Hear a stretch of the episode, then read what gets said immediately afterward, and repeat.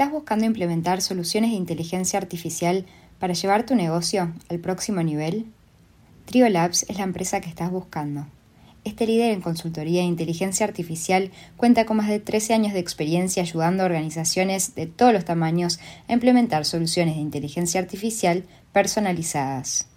Trio Labs está enfocada en el mercado estadounidense, pero ha colaborado con empresas internacionales para impulsar la adopción de la inteligencia artificial y guiarlas en su transformación digital. La experiencia técnica y el profundo conocimiento en la industria le permite crear soluciones a medida para cada cliente, ya sea para la optimización de precios, el análisis de datos o la automatización de procesos, ofreciendo soluciones innovadoras que pueden resultar en el aumento de ingresos y la reducción de costos. Si tienes un negocio o estás interesado en llevar tu empresa al próximo nivel con la inteligencia artificial, definitivamente deberías conocer más sobre Triolabs en su sitio web triolabs.com, disponible en la descripción de este episodio.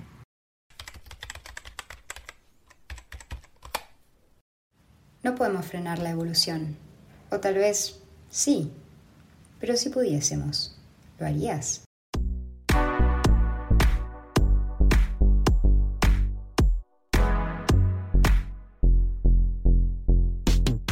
Hola, mi nombre es Camila Galfione, soy escritora especializada en moda y moderadora de charlas de moda y tecnología.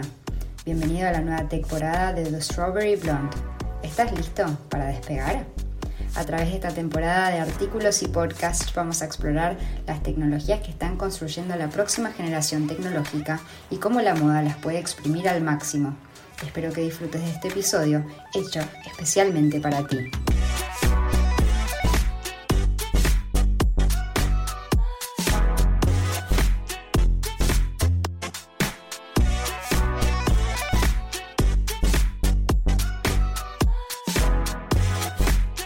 Ok, Google, stop. Hoy estoy con Guido Iafigliola, también conocido como Glitchdo, un artista que trabaja con arte generativo y fundador de Mutuo, un canal que expone las últimas noticias en torno al arte, la tecnología y la innovación, que vale muchísimo la pena seguir, no solo porque te mantiene al tanto de lo nuevo, sino porque te hace reflexionar con frases extraídas de películas o shows musicales que te hacen pensar en nuestra realidad desde otra perspectiva. Con Guido fuimos parte de un mismo panel en la Universidad Ort Uruguay organizado por Fabián Barros, director de la carrera de Diseño, Arte y Tecnología, y el tema era la inteligencia artificial generativa. Sin embargo, algo que me llamó mucho la atención es que Guido mencionó que para él el tema del año era la biotecnología y la robótica. Esto me dejó pensando muchísimo. Em, y bueno, después de nuestra charla entré a, a Instagram a conocer más a Guido y explorar su contenido en Canal Mutuo y de golpe me enfrenté con un universo de muchísimas ideas nuevas. Eh, y bueno, la robótica es uno de esos temas y el tema de esta conversación que vamos a tener con Guido. Así que muy bienvenido Guido y gracias por estar hoy conmigo. Hola Cami, ¿cómo estás? Gracias por la invitación. Muy bien, ¿y tú? qué buena que estuvo la charla el otro día, ¿no? Sí, me abrió muchísimo la mente eh, poder escuchar a distintos profesionales que a muchos por ahí no los conocía. A ti ta- ya te seguía en Instagram, eh, no te tenía de cara, pero realmente fue, fue un espacio súper enriquecedor. Sí, a mí me pasó lo mismo. Este, me encantó conocer al resto de los profesionales y también me pareció que fue súper enriquecedora la charla y me da la sensación como que faltan esos espacios y me dio mucho gusto que suceda ese día. 100%, 100%. Guido, eh, ahora creo que te va a cerrar todo porque el día que estábamos en, en la charla, antes de empezar, con Guido estábamos sentados al lado y yo le pregunté a Guido de qué signo del zodíaco era y me miró como que un poco raro y ahora creo que va a hacer sentido porque yo comienzo todas mis conversaciones con esta pregunta, Guido, y sobre todo mis podcasts. Es una pregunta que me surge muy naturalmente porque soy astróloga. Entonces... Para empezar esta conversación, Guido, ¿de qué signo del zodíaco sos? Bueno, soy de Libra, eh, el ascendente y todo eso, la verdad que no me lo acuerdo, me lo dijeron un montón de veces, mil veces, pero no retengo mucho esa info. No soy una persona muy del zodíaco, pero no lo subestimo y respeto todo tipo de creencias, o no sé cómo llamarlo. Em, nada, eso, así que soy de Libra. Bien, bueno, Libra, no sé si sabías que es el, es el, es conocido como el signo de los artistas. Em, ¿Sí? Sí, porque está, sí, eh, Libra, al igual que Tauro, están regidos por Venus, que es, bueno, la diosa de la belleza. Entonces, todo lo que es la afición por el arte, la belleza, la estética, es, eh, son temáticas sumamente librianas. Em, así que sí, tiene sentido entonces. tiene sentido. Guido, antes de irnos a la robótica, quiero que las personas que están escuchando conozcan mejor lo que haces. Te quería preguntar si podrías contarnos acerca de tu arte y tu trayectoria. Mira, yo empecé muy, muy chico, siempre fui un niño que le gustó pintar, ir a las clases de cerámica, todo eso siempre me encantó, así que ahora haciendo retrospectiva me cuenta que siempre tuve como algo medio artístico. Eh, también de adolescente si- siempre fui muy de las computadoras, de desarmar mi computadora, de armarla, ver qué tenía dentro, instalar los programas, de meterme, meterme en el sistema.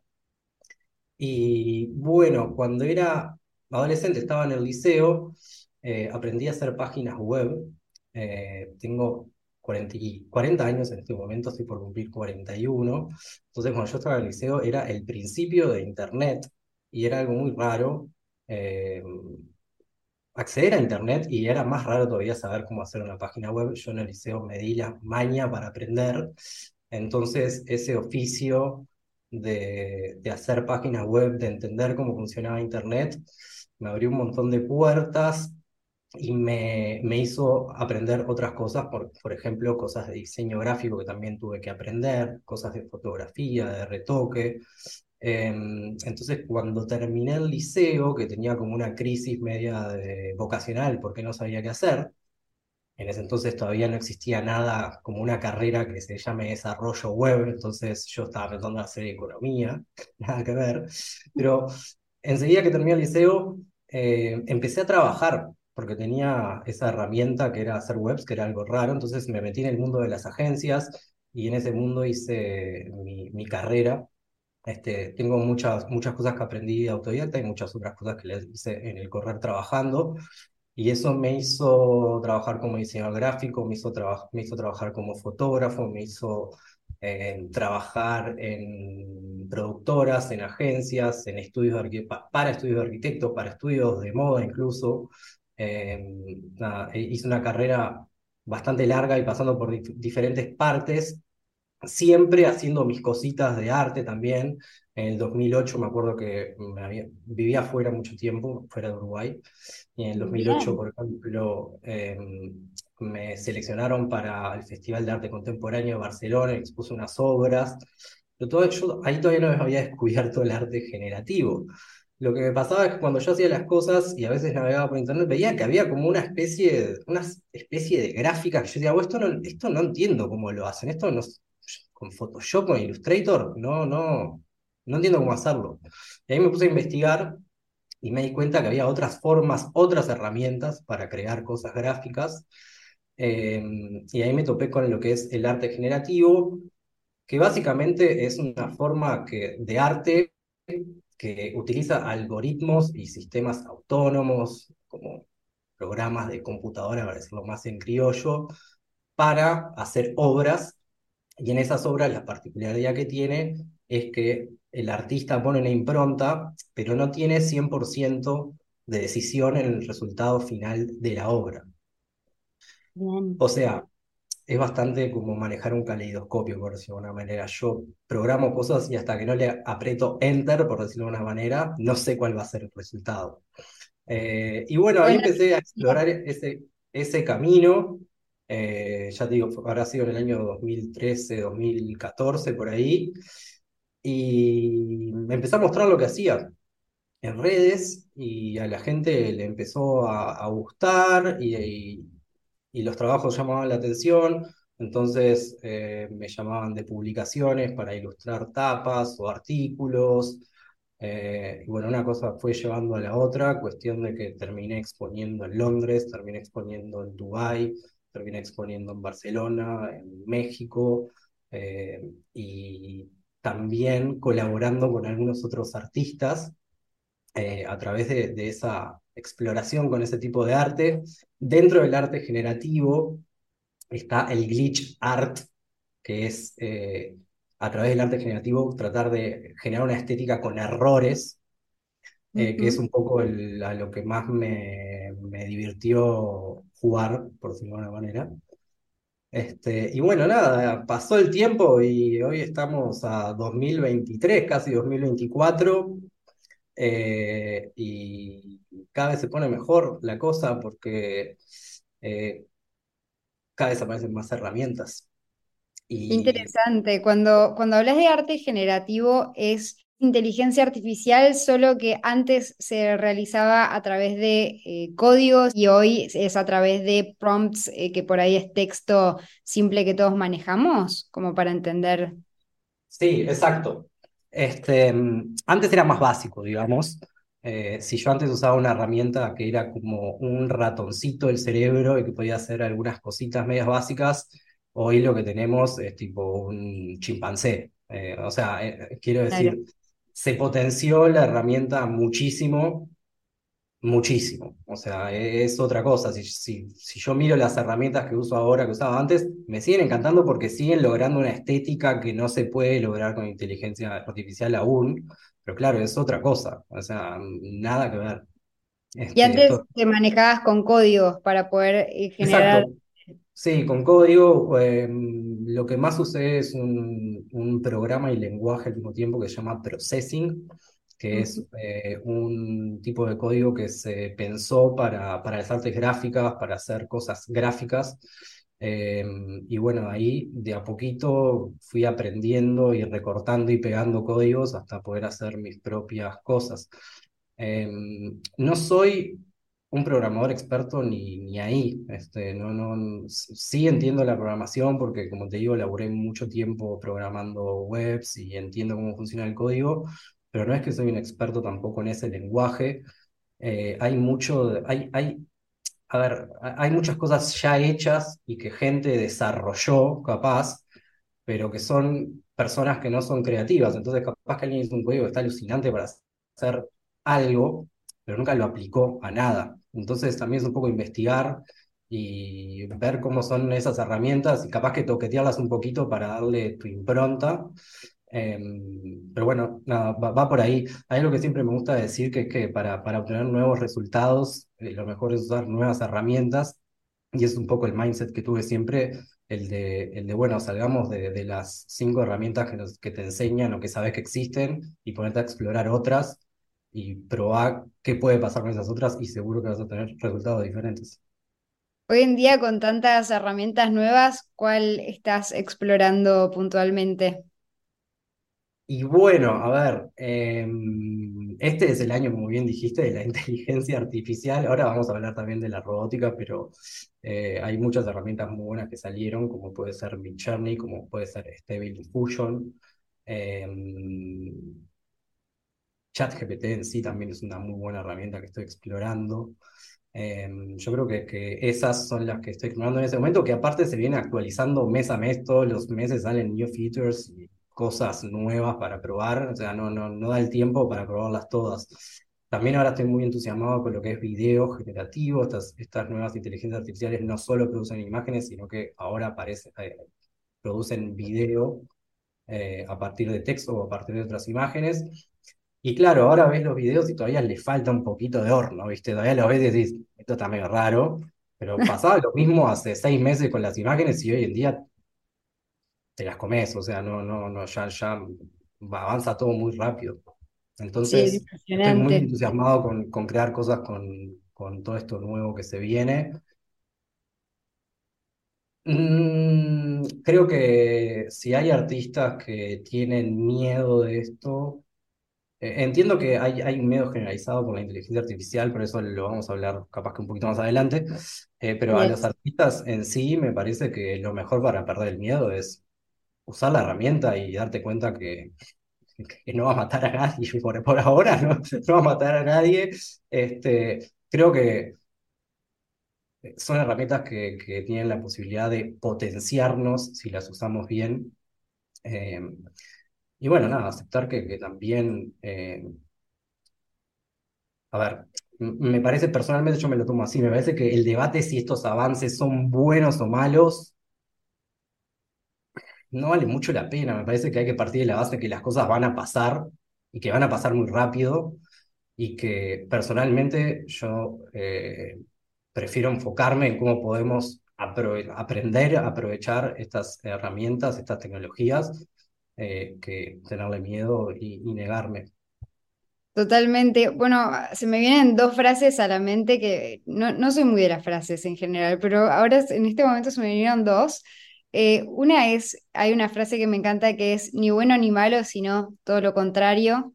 Em, y la otra es, em, bueno, no sé si estoy necesariamente muy de acuerdo, pero con lo que es la tecnología sí, que es eh, mantén a tus amigos cerca, a tus enemigos más cerca, ¿no? Y al final, tanto si pensás que la, la, mm, inteligencia artificial generativa es tu aliado, buenísimo mantenerlo cerca. Si consideras que es tu enemigo y tu mayor competencia, entonces mantenerlo más cerca para saber si efectivamente te compite y cuál es tu lugar en esa competencia, ¿no?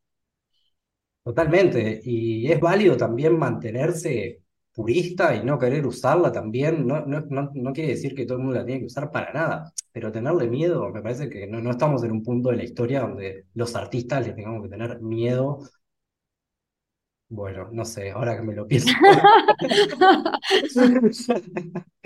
No, lo que pasa es que están pasando cosas muy heavy, ¿viste? O sea, a ver, yo, yo te lo, yo qué sé, si sos un músico, sos un diseñador gráfico, eso se está moviendo la estantería, chicos, o sea, para todos, o sea, eso, eso va a pasar, como digo, va a pasar y va a pasar más rápido de lo que nos imaginemos que pasa. Entonces creo que lo mejor es aprender, estar informados y preparados para tomar decisiones en base al conocimiento y no solo al miedo y la ignorancia, porque muchas veces el miedo viene de la ignorancia.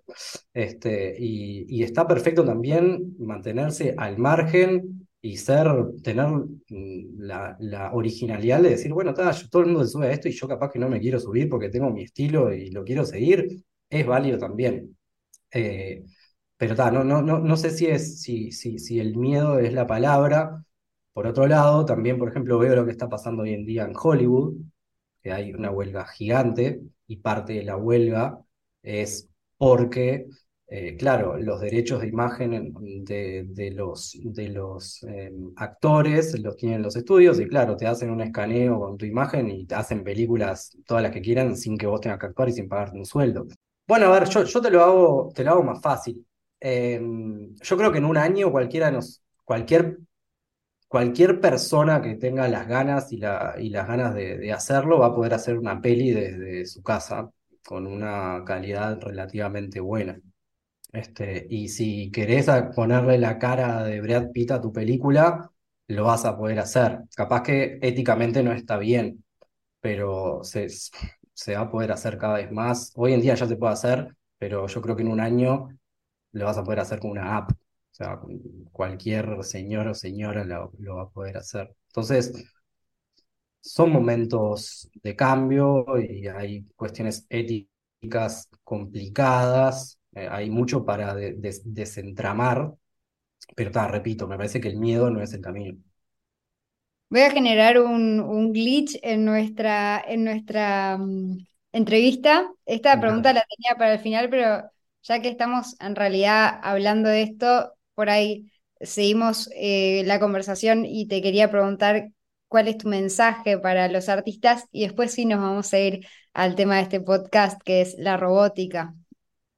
Mensajes para los artistas en general, Para los eh, artistas preocupados por la, in- por la inteligencia artificial generativa que ya compartiste mucho, pero siento que, bueno, sé que sabes que es una de las preguntas para el final y por ahí tenés un mensaje Eh, bueno, a ver, eh, pa- para los artistas, eso, primero que nada, me parece que hay que perderle un poco el miedo y poner un poco las manos en la masa, que generalmente a los artistas nos gusta hacer eso, eh, experimentar, ver de qué van y después plantear todas las preguntas y, y críticas que tengamos. Pero eso, primero que nada, eh, aprender e informarse para todos los artistas y personas en general, porque bueno, me parece que esto de la AI va más allá, más allá del arte, y sobre todo que disfruten el, proceso de, de, hacerlo. Este, no se sabe, capaz que, pueden llegar a mejores resultados, quizás. Y si no, bueno, no.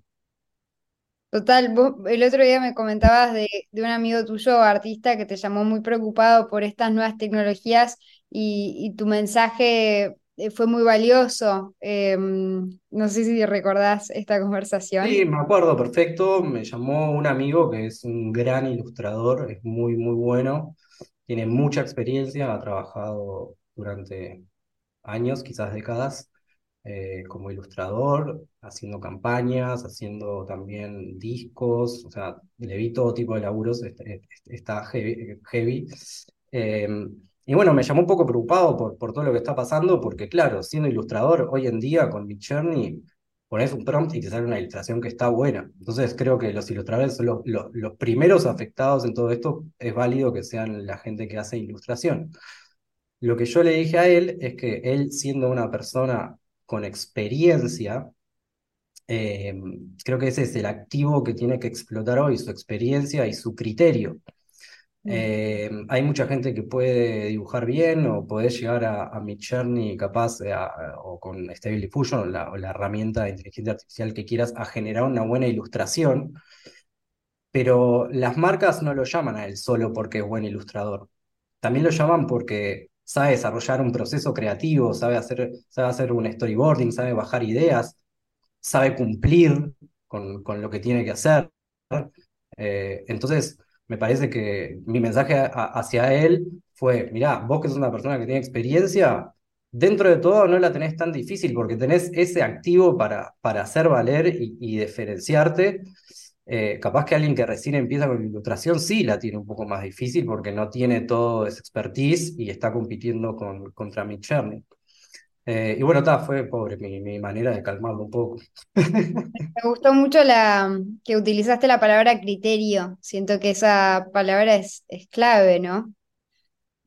Y sí, es clave, sobre todo si te dedicas al, al arte o al diseño, me parece que es una, una palabra súper clave.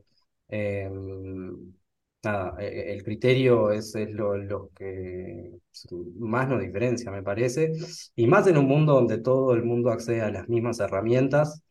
eh, eh, al resultado que llegues va, a depender 100% de tu criterio.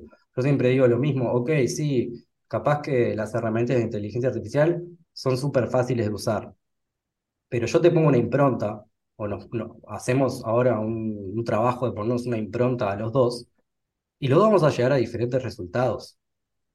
Entonces, eh, nada, me parece que, va, mucho en el criterio, más, allá de la herramienta. Las herramientas por ahora son muy inteligentes, pero no se manejan solas.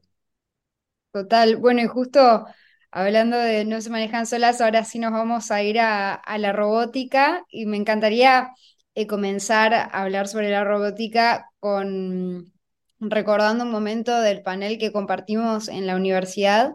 Eh, entre el público está Horacio Rendel, que es otro de los invitados de esta temporada, eh, y le preguntó a los panelistas acerca de la inteligencia artificial eh, generalizada o General Artificial Intelligence, es decir, el potencial de una máquina de alcanzar la inteligencia humana de forma integral.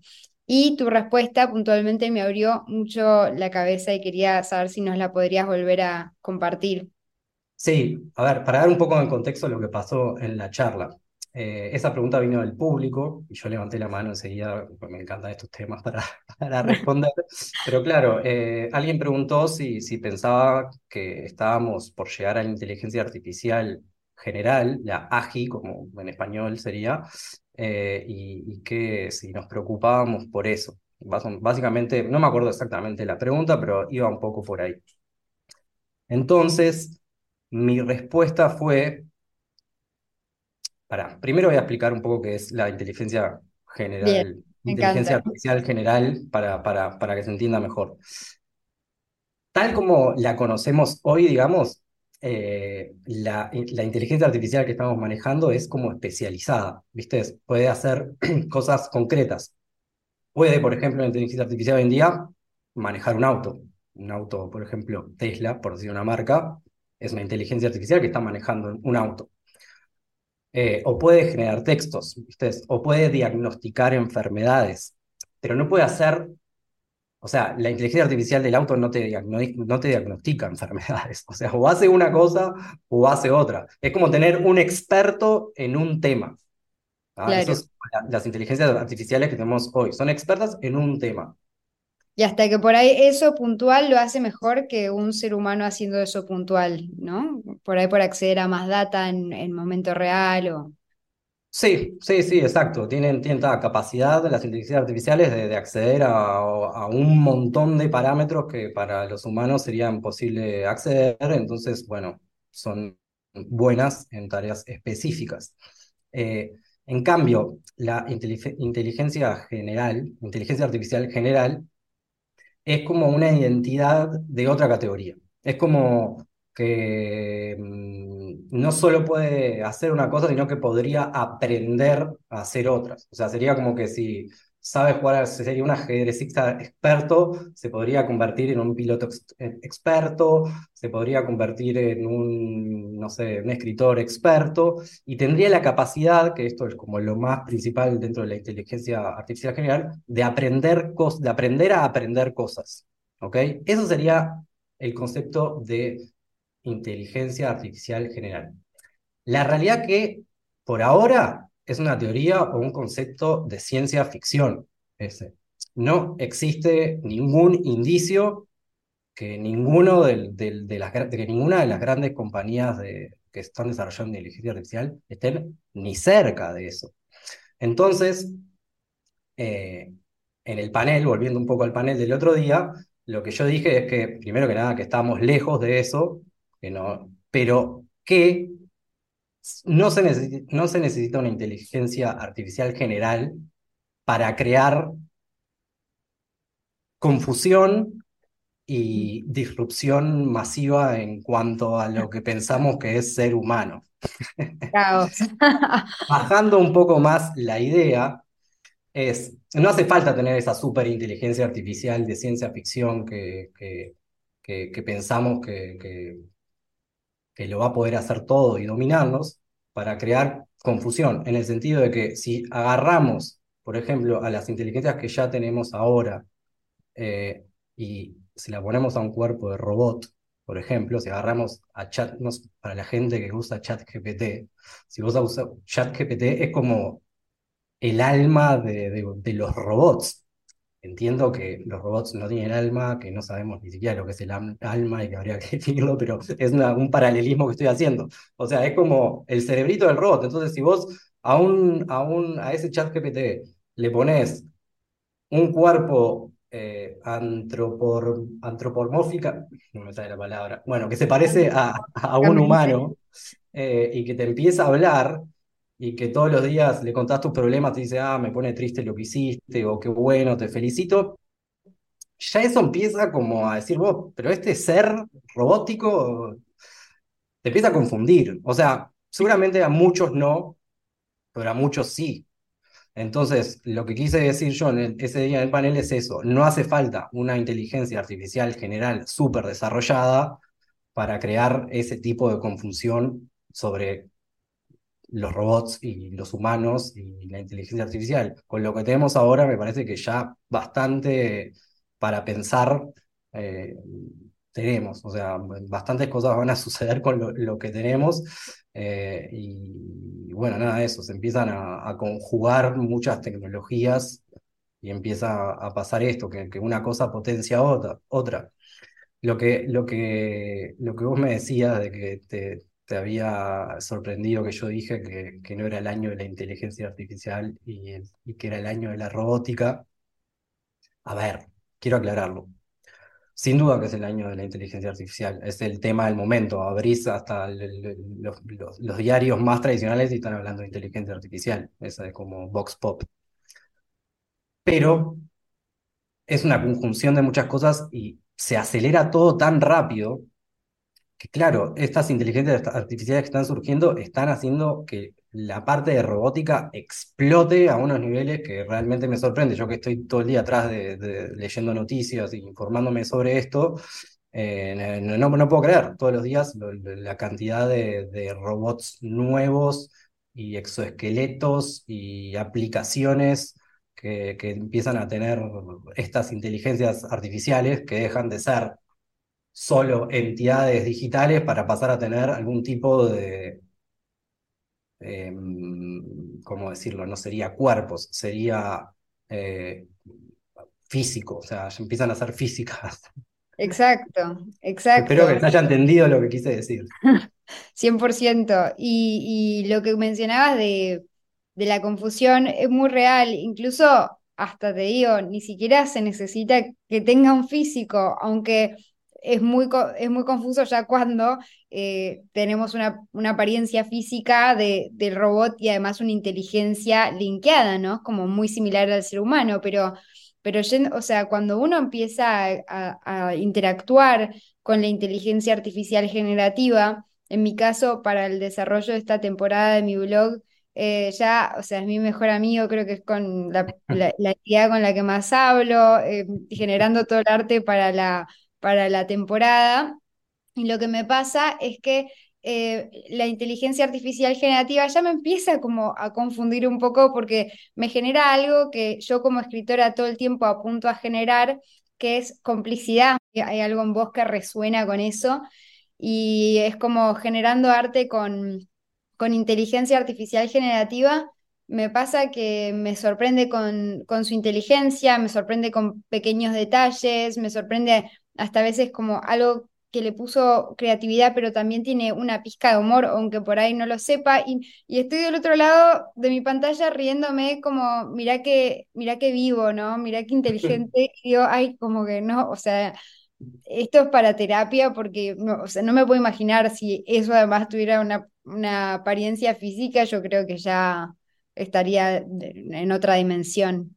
Y bueno, primero que nada te felicito por estar todos haciendo eso. Me, encanta saber que hay gente en la vuelta que, que, está con ese cuelgue también. Este, me parece que ser un early adopter, como se dice en la tecnología, una persona que, que, que, adopta tempranamente todo esto, te va a dar mucha ventaja sobre otras personas eh, que ya estén jugando con eso. Así que nada, te felicito por, por eso.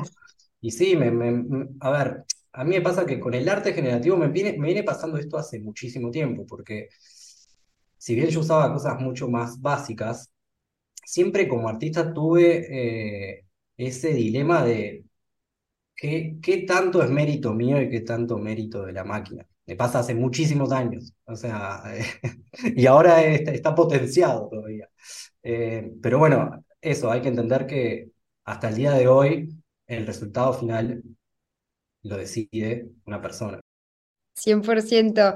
Guido, eh, bueno, yendo a la robótica, em, más allá de que ahora menciones que también, bueno, que son todas, ¿no? Obviamente la inteligencia artificial, la robótica y demás, te quería preguntar, cuando mencionabas la robótica es el tema del año, ¿cuáles fueron los avances cruciales de esta tecnología en los últimos meses que la convierten para ti en una de las tecnologías más importantes del momento?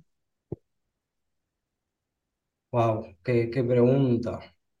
Bueno, puedo, puedo empezar por, capaz que hay, hay muchas cosas, en realidad, hay varias que puedo nombrar, pero puedo empezar una que pasó esta semana, que es el primer robot policía en Nueva York. O sea, hoy en día en la estación, creo que es de Times Square, o si mal no recuerdo, en la estación de Times Square, hay un robotito dando vueltas, eh, vigilando que, que nadie haga nada raro y es el primer policía en las, calles, en las calles de Nueva York. O sea, si eso lo es estar en el futuro, no sé qué es. Obviamente que todavía sigue siendo muy rudimentario y que aparte dicen que va a tener que estar con un oficial al lado, o sea, controlado por, por los humanos. Pero bueno, esta semana tenemos el primer robot de Nueva York patrullando las calles de la ciudad. No sé, no sé, para mí es un montón. Capaz que a alguien eh, no le sorprende. ¿Y sabes qué eh, rol cumple este robot? Sí, por ahora, por lo que leí, es solo un robot como de vigilancia, básicamente es como una cámara súper avanzada eh, que patrulla e indica lo que está pasando y si está pasando algo raro, manda una señal para que venga un policía. No es que es un Robocop que está ahí, ¿no? No te vas a posar. Pero bueno, es, es algo y pasó y ya está ahí y cuando sucede esta cosa de la tecnología es muy difícil que vuelvan para atrás. Sea, no, no, no creo que, o sea, si me decís a mí que, creo que va a pasar es que cada vez va a haber más policías robot en la ciudad de Nueva York y no que el mes que viene lo van a sacar y no lo van a usar. Me parece que se viene fuerte. Después, siguiendo esa, línea esa línea, porque ¿qué pasa? Cuando uno, cuando uno dice robot, se imagina, no sé, Ultratón o cosas así, pero eh, ro- robot va más allá de eso. Hay otra cosa que está pasando súper heavy, que va a llegar acá a Uruguay y a la región en 3, 2, 1, que es el tema de los robotaxis. O sea, hoy en día hay muchas ciudades del mundo donde hay flotas enteras de robotaxis, que básicamente es un auto que se maneja solo, es como un Uber, pero 100% automático. Eso es súper disru- disruptivo, es como el, ahí va, el Uber 3.0, o sea, va, a pasar lo mismo, van a haber los mismos quilombos con los taxistas, ahora con los de Uber, con todo, pero van a venir y ya están sucediendo, obviamente también son los primeros modelos, se atascan, ya he visto que a veces trancan la ciudad, les ponen un cono arriba y quedan trancados, o sea, está, todavía hay caos, pero es una tendencia que da poco, o sea, no solo están los policías taxis, también ahora tenemos los robotaxis. Em, ¿qué más? Bueno, de todo hay. He visto este año eh, robot eh, en el ámbito militar, eh, muchísimos robots en el ámbito agrícola, del agrotech, robots que siembran, robots que recogen, bueno, es lo mismo que recogen fruta, o que, que sí, que siembran, eh, ponen la semillita o recogen la fruta, y ya son robots que cada vez son más avanzados, que saben qué fruta agarrar, qué fruta no agarrar. Eh, ¿qué más? Bueno, hay DJ, DJ robot, ya vi, de mm, robot barista, eh, robot, bueno, en la medicina un montón, hay robots que ya están operando o que se pueden, capaz que no operando, pero sí controlar a distancia, que hay capaz que un médico cirujano en Londres operando con un robot en Australia, en vivo. Eso Eso es ya está pasando. Eso es impresionante. Eh, bueno, después está también eh, Optimus, que es el robot de Tesla, que viene bastante avanzado y puede llegar a ser un producto más importante incluso que los autos Tesla. Eh, en la moda, vi hace poco uno, vi esos, no sé si viste, la semana de la moda, que había unos, unos robots, creo que era una, una compañía japonesa, una, unos diseñadores japoneses que hicieron una línea de robots que pintaban a, Unreal poco poco a poco, si empezamos a abrir los ojos, vamos a ver que nos invaden los robots, chicos. Sí, sí, literalmente. Bueno, incluso eh, eh, la, la primera aparición así, eh, si no me equivoco, pero, pero estoy segura que es la primera aparición de, un robot en un desfile de moda fue en, en 1999 en una pasarela de. Alexander McQueen que puso a dos robots a pintar un vestido blanco sobre el escenario y bueno, McQueen era muy visionario, em, pero ahora hace poco Copernic, que es una marca súper revolucionaria en moda que está todas las temporadas, sorprende con algo distinto. eh, hizo una presentación con robots sobre el escenario muy interesante. Em, pero más allá de, todo lo que es la puesta en escena que genera la moda, em, lo más interesante me parece que es el combate contra el fast fashion em, a través de los, lo que son los cobots, ¿no? Que son estos robots colaborativos, em, que también es un robot que sabe hacer una tarea puntual muy bien. Y hoy en día eh, hay, muchas personas piensan que los jeans los hace una máquina y por muchos años pensaron esto.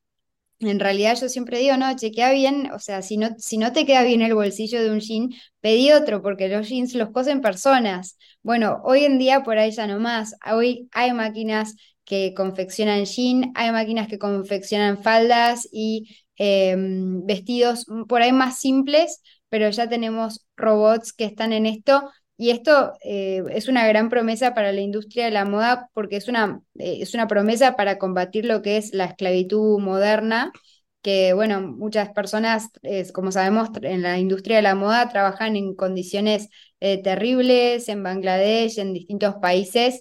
Em, y bueno, obviamente va a ser una crisis el momento de que estas personas igual se queden sin trabajo porque lo sustituye un robot, porque por más de que ganen por ahí eh, un dólar por día, ese, ellos necesitan ese un dólar, o sea que va a haber una crisis, pero eventualmente eh, sí lo que se va a poder hacer es erradicar este tipo de, trabajos em, de, que, son considerados ¿no? la, esclavitud moderna.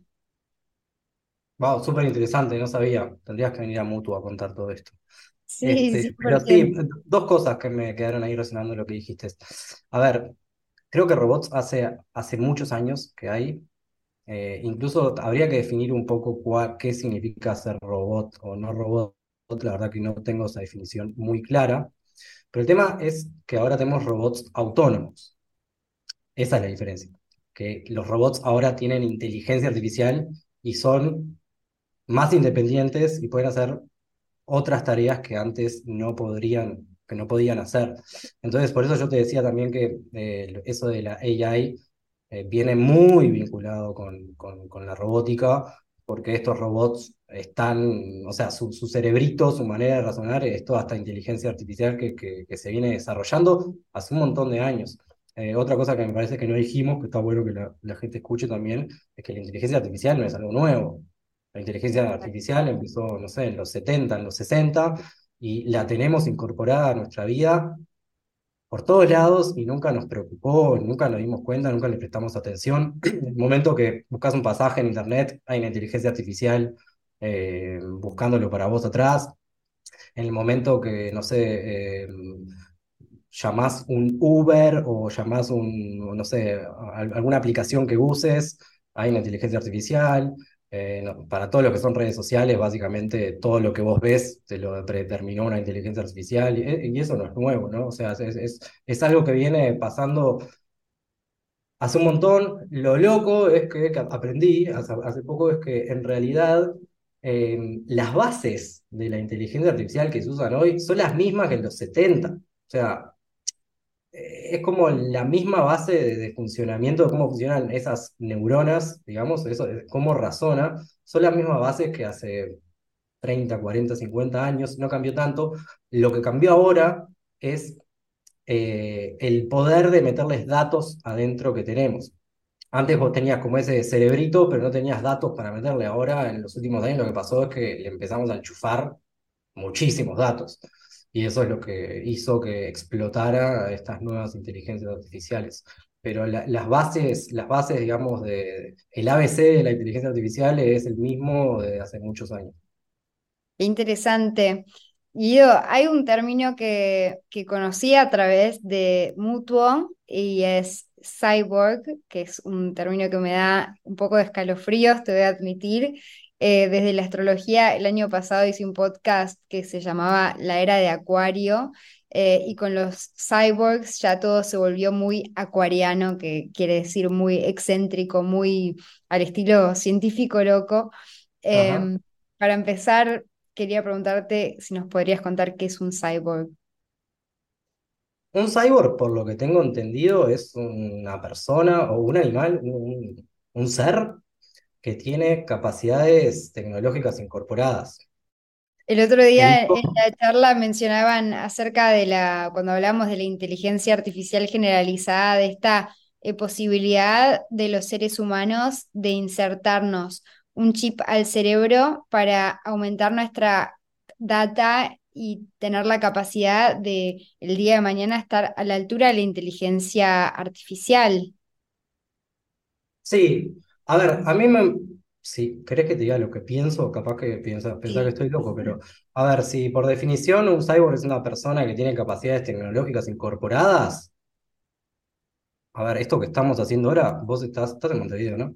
Sí. Ah, yo estoy en Montevideo, estoy yo estoy en Punta del Este y estamos hablando a través de una tecnología que tenemos que hace que eh, nuestras limitaciones inherentes a nuestras formas biológicas eh, sean superadas. O sea, esto es una capacidad cyborg que tenemos. Esto que tenemos acá es una capacidad cyborg que tenemos. Ahora, vos me podés decir, ok, pero en realidad un cyborg tiene que ser cuando está dentro de tu cuerpo, ¿no? me podría decir eso. Em, ahora, ¿e-, ¿es realmente relevante si la tecnología está dentro de tu cuerpo o fuera de tu cuerpo? Es una pregunta que, me hago a los efectos. Eh, ¿Es realmente, va a cambiar algo si yo mañana me conecto contigo a través del Zoom por mi mente y no por el, o sea, vamos a estar conectados igual. Entiendo que hay límites éticos, yo lo entiendo, pero si mirás para atrás, a través de las diferentes generaciones, siempre vas a encontrar un montón de resistencia a este tipo de cambios que mucha gente dice no es natural. ¿Ok? Ahora, nuestra percepción de lo que es natural y que no es natural me parece que va cambiando con el tiempo, porque, por ejemplo, si hace 100 años atrás vos le decías a una persona, me voy a trasplantar un órgano, me voy a sacar un riñón y me van a poner el riñón de otra persona, te va a decir, vos estás loco, eso no es natural, no lo hagas, es, es horrible. ¿Ah? 100 años después, o no sé cuándo empezaron los trasplantes, capaz empezaron hace más de 100 años, no sé. Pero mucho tiempo después, hoy en día, si me estoy por morir y consigo un, un, órgano de otra persona, tú me vas a decir, qué bueno que, tenés, que haces un trasplante de órgano, nadie, nadie me va a venir a decir, morite, eso no es natural. ¿Ok? Entonces, creo que las capas de resistencia se van superando y si vos le preguntás a la mayoría de las personas eh, si, crees que, si crees que los humanos o si querés que los humanos nos vamos a transformar en cyborg, creo que la mayoría de las personas van a decir, no, no, eso es, es, repugnante, eso me da miedo y es horrible. Pero hoy en día tenemos marcapasos, son, eh, eh, son dispositivos eh, humano-máquina que están adentro de nuestros cuerpos, marcapasos, hay estimuladores eléctricos para la gente que tiene Parkinson, hay aparatos electrónicos que se meten adentro del oído para escuchar, hay implantes, de, o sea, aparatitos que te mueven el corazón, donde cualquier cosa que te pase te salta en la app y te perdón, tiene el micrófono. Te, te salta en la app y te dice andar rápido al médico porque te vas a morir. Y esos ya son todos dispositivos humano-máquina que hoy estamos usando y que están adentro nuestro. Entonces, me parece que la pregunta más, es, o sea, me parece que la pregunta es, ¿somos cyborgs o no somos cyborgs? Yo creo que ya somos cyborgs en muchos puntos, y si una persona de hace dos mil años me viera a mí hoy con mi ropa, con mi teléfono, hablando, eh, mandando mensajes, publicando una foto, me va a ver a mí y me va a decir, este loco es un robot, es un cyborg. Total. Entonces. hace 100 años tal vez se, imaginaba, se imaginaban que hoy íbamos a tener autos voladores y no los tenemos porque no queremos, pero no se imaginaban que íbamos a poder tener un cuadradito en nuestra muñeca que nos pueda dar toda la información accesible en el mundo y comunicarnos con cualquier persona en cualquier parte del mundo, en cualquier momento y poder verla de forma por ahí casi que gratuita, ¿no? Antes tener que hacer una llamada al exterior salía una fortuna y hoy con FaceTime eh, pagamos el plan del celular y ya está. Em, tenemos, tenemos cosas mucho más zarpadas que un auto volador hoy en día, cosas que nunca nadie se hubiera imaginado. Pero bueno, a ver, porque también está ese debate de qué es natural y qué no es natural, que es súper interesante. También justo el otro día en un grupo de chat de amigos lo estábamos hablando y discutiendo ahí. Eh, pero bueno, personalmente creo que un poco hay que tratar de, de, repensar o, o replantear esa idea que lo artificial es malo y lo natural es bueno. O sea, como esa eh, eso de lo artificial es bueno y lo natural es malo para mí mm, es como una falacia que nos repetimos a nosotros mismos, porque en realidad tu ropa es artificial, tu casa es artificial, tu calefacción es artificial, eh, el auto con el que te moviste hoy es artificial, o sea, la barrera entre lo artificial, artificial y, natural hoy en día es una construcción, un relato que tenemos en nuestra mente. Mi, mi, mi respuesta a tu pregunta de qué es un cyborg, nosotros somos cyborgs. Wow. es un montón. un montón. ¿Qué pensás?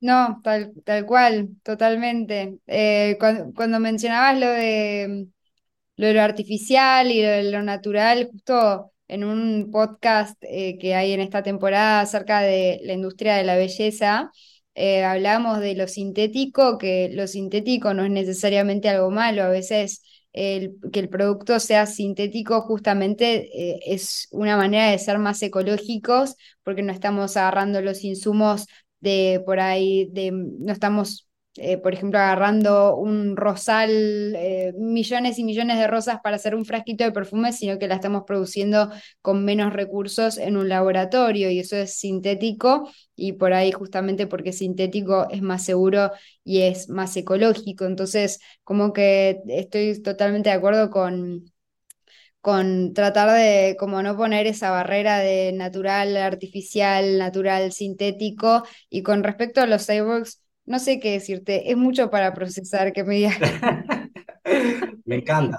No, a ver, tengo varias cosas para decir. Que, a ver, eh, muchas veces eh, me parece que ah, la deconstrucción del humano que, venimos atravesando eh, va en esto, en replantearnos cómo encaramos algunos términos, y que no es todo tan blanco y negro. Quiero aclarar algo también porque capaz que hay gente que piensa que estoy loco y que, no sé, quiero que todos seamos robots. No es eso, me parece que igual, dentro de toda esta revolución y todos estos avances que están pasando y van a pasar, hay que tener mucho cuidado y, y, hay cosas éticas donde nos tenemos que parar a pensar, porque que, que podamos hacer una cosa o sea, la, la, sabiduría muchas veces es eh, no, en hacer cosas, sino en saber que puedes hacer cosas, pero que no las, no las por qué hacer tampoco. Entonces, no es todo, dale la tecnología y dale y dale y dale. No, no, no es que yo piense así. Eh, me parece que hay que tener cuidado y hay que ver qué es lo que, lo que es bueno y lo que no. Simplemente eso, me, parece que en la la sociedad que vivo sería un mal agradecido si digo que todo lo artificial es malo y todo lo natural es bueno, porque mi vida y mi bienestar depende de muchísimas cosas que son artificiales y no solo la mía, la de la mayoría de la gente. Em, Guido, tras el lanzamiento de cualquier tecnología siempre hay mucha experimentación y luego empezamos a ver de a poco implementaciones que son de gran utilidad para el sistema. Te quería preguntar, em, bueno, mencionabas los policías, mencionaste varios ejemplos hace un rato, pero quería preguntarte de nuevas implementaciones prácticas de la robótica eh, que te hayan llamado la atención em, en el último tiempo. Mm, dejar de pensar. De la robótica en sí, me llaman la atención todas porque me parecen todas increíbles. No sé qué tanto vi, qué ¿Qué también le van a hacer el mundo? Eso sí que ya no, no, no estoy tan seguro, porque hay, hay algo es real que la, la robotización significa también muchas veces la pérdida de puestos de trabajo de muchas personas.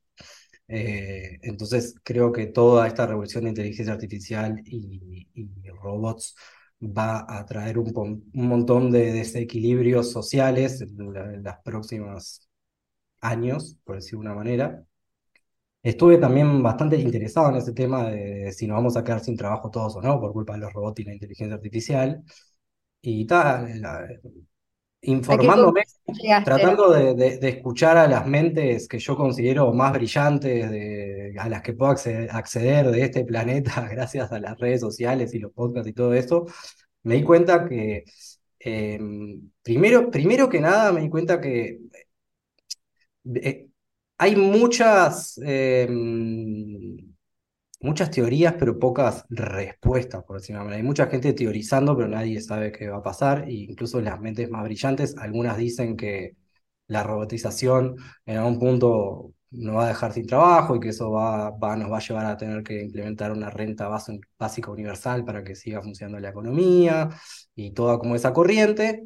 Y después hay otra corriente que dice que la más automatización no necesariamente significa menos trabajo.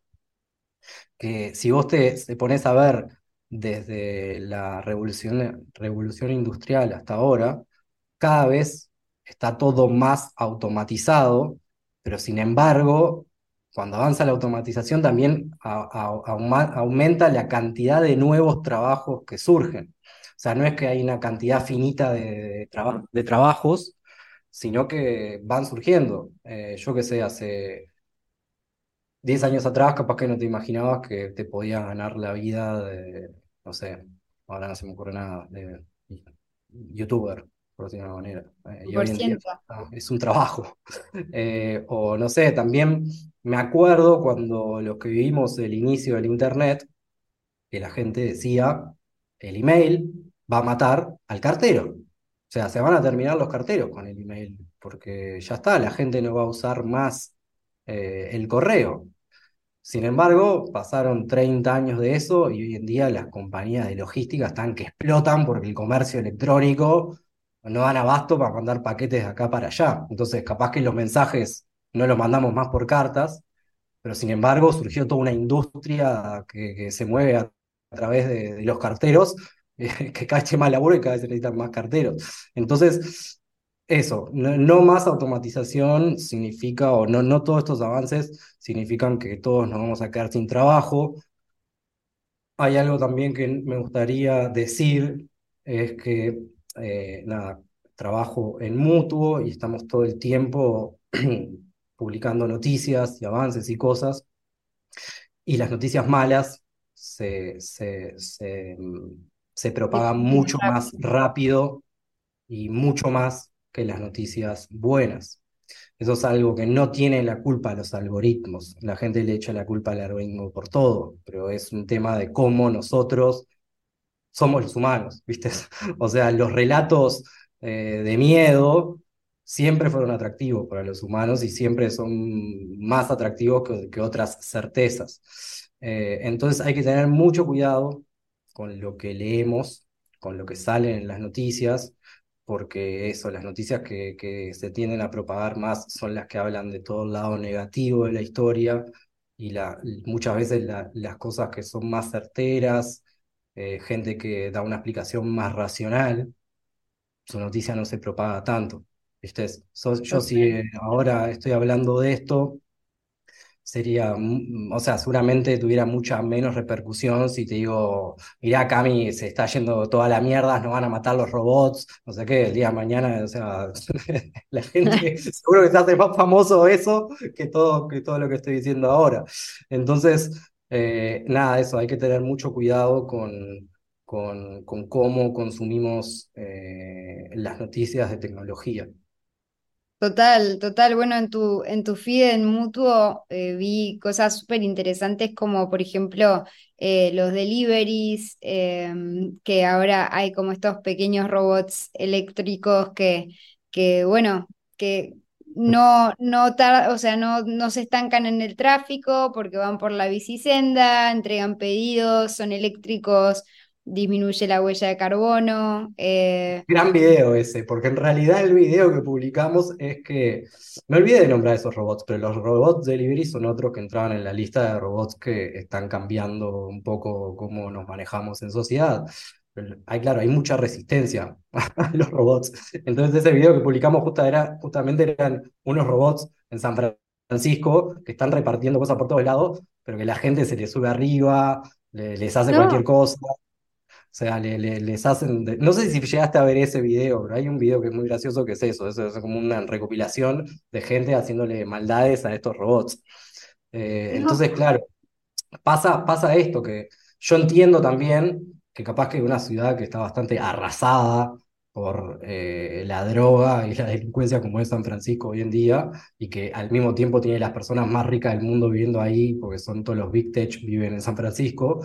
Entonces, claro, quieren imp- implementar estas tecnologías cuando hay unos quilombos en la calle que es obvio que, que, tenés que resolver antes también. Entonces, está, me parece que, que hay que entender hasta qué punto nos puede ayudar la tecnología y hasta qué punto no.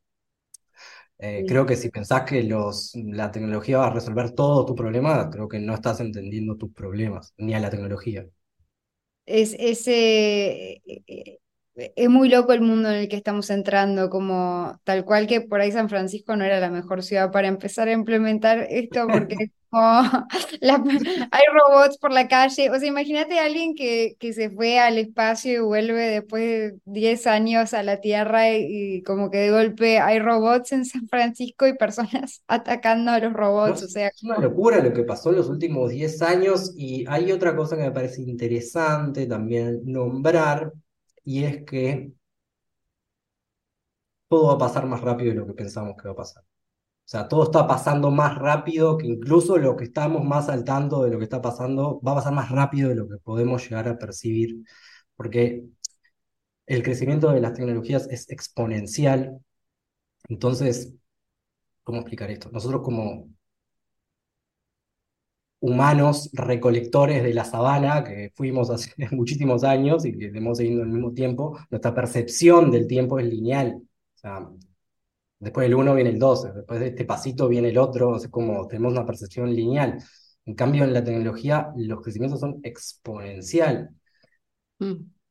Y si wow. alguien entiende de qué, se ya, de, de- de qué va la exponencialidad, o sea, llegás del uno al 1000 en tres casilleros, o sea, no, no en tres, pero en, en pocos casilleros, no, no llegás en 1000 casilleros.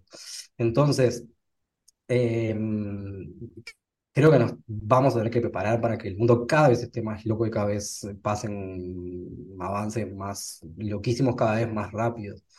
Eh, yo no dejo de sorprenderme, por ejemplo, con bueno, ya lo decía hoy, con, todas estas inteligencias artificiales que crean imágenes, como en un año eran redeformes y hoy en día son hiperrealistas. Y, por ejemplo, ChatGPT también es una tecnología que salió a finales del año pasado, eh, ha ido mejorando y ahora el mes que, o sea, si te sorprende ChatGPT como lo ves ahora, espera Cami un mes y medio, porque en un mes y medio se el viene 5, ¿Eh? No, no se viene el 5, se viene el 4, pero multimodal, que quiere decir que ahora va a poder ver y escuchar todo lo que vos le digas, wow. mismo GPT-4 que tenés ahora. ¿Qué quiere decir esto? Que vos le vas a poder meter Hoy, una ya le- imagen. hoy a partir de hoy ya le podía cargar imagen. Ah, te tocó, ya te tocó, no puedo creer, qué Sí, suertuda, yo estoy esperando que me pase. ¿En serio? porque fui muy, muy, eh, una adoptora muy temprana, o sea, en el momento que salió la versión 4 ya la, la tenía. No, pero tuviste mucha suerte, te juro. Es que bueno que puedas hacer eso, probá cosas, experimentá, pasanos, que me, me, me, te paso mi, te paso mi contraseña. Este, bueno, eso, ahora se viene todo eso, el multimodal, o sea, viene avanzando y nadie puede creer a la velocidad que avanza esta gente, ¿viste? Es, Este, y bueno, nada, es todo exponencial, eh, También salió Dalí 3 esta semana. que va a estar incorporado a ChatGPT también. Sí. O sea, vos ahora, por ejemplo, le vas a poder meter una imagen a ChatGPT de tu familia y le vas a decir, generame un cuento con estos cinco personajes y te va a redactar el cuento y te va a hacer las ilustraciones en el, en el, en el estilo que vos quieras. O le vas a meter una gráfica y que no entendés nada y le decís, explícame qué está pasando en esta gráfica y te va a sacar las conclusiones. O le vas a mostrar algo roto y te va a decir cómo arreglarlo. Una locura, Yo digo locura. que sí, y en realidad me estoy dando cuenta que por qué sé, por qué sé esto que me estás contando, porque lo vi esta mañana en Mutuo. Que para los que no, de verdad, para los que están escuchando, es el, el, el mejor canal para estar al tanto con lo último en tecnología. Y te quería preguntar, porque, eh, eh, bueno, es fascinante toda la, la información que das y mencionabas recién a las grandes mentes que vos seguís y que escuchás y que respetás.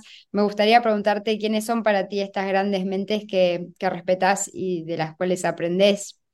Bien, pará, primero quiero decirte algo, que Mutuo no soy so- solo yo, somos un equipo. Que eso Bien. me parece súper importante. Yo fui el que lo fundé, pero hoy en día vamos cuatro, cuatro personas y algunas ahí que andan satélite, va un poco cambiando el equipo, pero somos un grupo de gente. Eh, ahora estamos abriendo un poco la conversación y tenemos un Discord donde todo lo que nosotros discutimos y que todos los días nos parece interesante y compartimos y a ver qué va y qué no va, está en el Discord, así que si la gente quiere entrar a ver, a proponer, a decir, bueno, encontré esto, ¿qué les parece? Están invitados, pueden encontrar el, el link ahí en, en la bio. Eh, ¿Qué, qué más me estabas diciendo? Perdón, ¿qué, qué tenía que responderte? Ah, sí. em, Las grandes ¿quiénes son mentes las grandes mentes? Qué, qué pregunta. Em, no sé, hay, hay, hay, hay muchas eh, personas que me interesan. Em, bueno, está desde... Hay una persona que se llama Naval, es Me un encanta Naval. Me gusta Naval, nada, que siempre está como riqueza y bienestar y me, me encanta todo lo que es Naval. Eh, bueno, eh, no sé, puede estar desde Harari también, un clásico súper criticado y eso, pero no sé, yo siempre aprendo cosas con él. Eh, ¿quién más está en inteligencia artificial? Bueno, Sam Altman, que es el, el, director de OpenAI, me parece que siempre hay que estar atento a lo que el loco dice. Eh, ¿quién más puede estar? No me acuerdo del nombre, pero eh, ahora exactamente, pero eh, es que es el director de DeepMind, que es otra eh, de estas empresas grandes de, inteligencia artificial. Eh, ¿quién más te puedo decir? No sé, pueden entrar al perfil de Mutuo que van a encontrar un montón de, de estas personas. Entonces ahora me vino, me vino como un, un- me quedó la mente en blanco de, personas. No, pero sí, súper referentes y, y, y Naval este, es es súper interesante escucharlo. Incluso tiene, tiene un podcast eh, que yo lo escuché hace un par de años. eh, lo- supongo que los episodios estos que hacía eh, ya cortito, son sí. viejos, pero que eran unos cortitos, eh, que está muy, muy interesante todo lo que decía.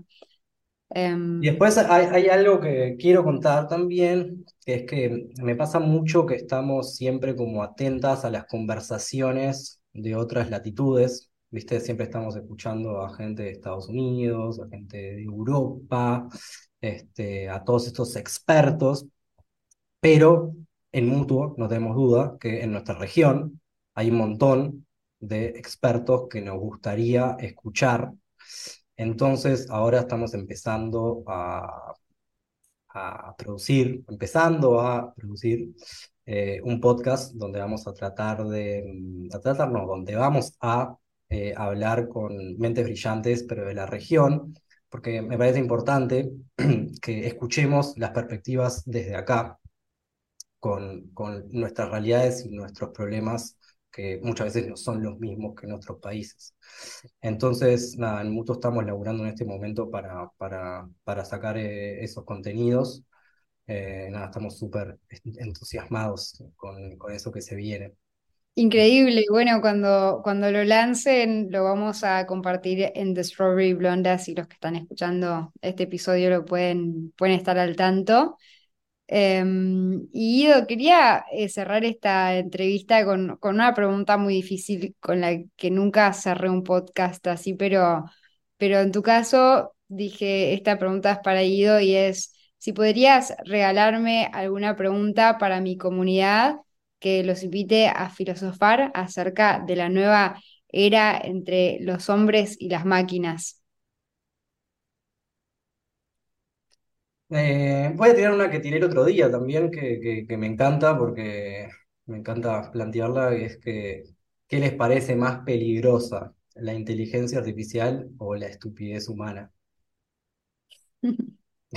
Para que se queden pensando a ver cuál es el verdadero peligro de este mundo y a qué le 100%, deberíamos tener miedo en realidad, si a las máquinas o 100%. a los humanos.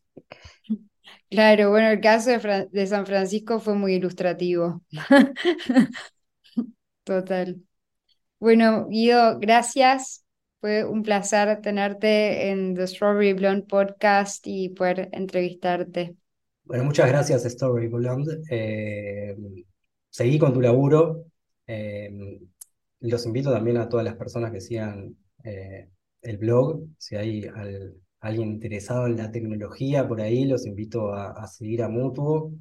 Eh, no solo seguir, sino también seguir activamente, eh, involucrarse. Hay, hay espacios y hay lugares donde, donde debatimos eh, todos estos problemas exis- existenciales nuevos que tenemos. Y bueno, nada, agradecerte por, por el espacio, me re divirtió, gracias. Así es, no, gracias a vos. Y quiero mencionar que, bueno, para que te sigan, los que están escuchando es arroba canal.mutuo, ¿verdad? Exacto. Y después también eh, recomiendo que sigan ha ido en su cuenta artística, que es Glitch, que, espera, tiene un guion bajo, decime exacto cómo es. El es guion, bajo, bajo Glitchdo. Glitchdo. Igual lo vamos a, va a estar todo compartido en mi Instagram cuando se publique este podcast, pero, pero vale la pena seguir porque el, arte de, de, es eh, extraordinario y, y bueno, vale la pena conocer su trabajo, así que gracias. No, gracias a vos y también en, mi, en mi cuenta personal también muchas veces me gusta eh, no solo mostrar lo que hago, pero también muchas veces en las historias esto es, es hablar de estas cosas que van saliendo y que van surgiendo, y inquietudes que, que me nacen y me gusta plantearlas. Em, así que nada, pueden seguir la conversación por ahí también.